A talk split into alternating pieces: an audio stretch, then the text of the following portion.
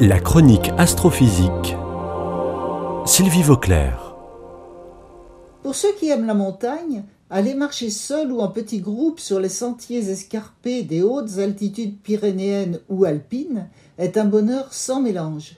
Le silence, troublé uniquement par le bruit des torrents et des cascades, la communication avec la nature et le cosmos, l'air pur que l'on respire avec félicité. Mais qu'allons-nous devenir si cet air que nous croyons si pur ne l'est pas tant que ça? En réalité, toute l'atmosphère terrestre est plus ou moins mélangée en permanence par des vents et des tourbillons, ce qui fait que tous les sites naturels dépendent les uns des autres en ce qui concerne la pollution. Deux études indépendantes ont montré que l'air des montagnes, aussi bien dans les Alpes que dans les Pyrénées, contiennent des quantités importantes de particules, de micro et de nanoplastiques. Dans les Alpes, des chercheurs suisses ont étudié une zone située à plus de 3000 mètres d'altitude dans le parc national des Hohe Tauern en Autriche.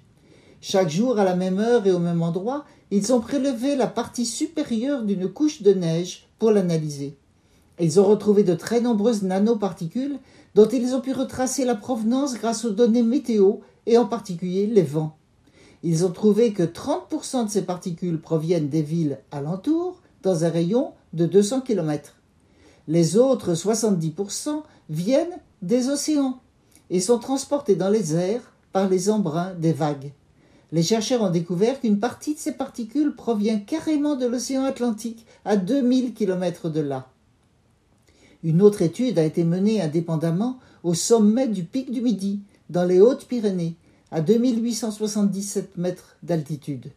Des chercheurs y ont analysé l'air de manière très précise. Ils y ont trouvé de nombreuses particules de microplastiques du type de celles qui se trouvent dans les emballages. D'après leurs études, ces particules proviennent d'Afrique, d'Amérique du Nord et de l'océan Atlantique.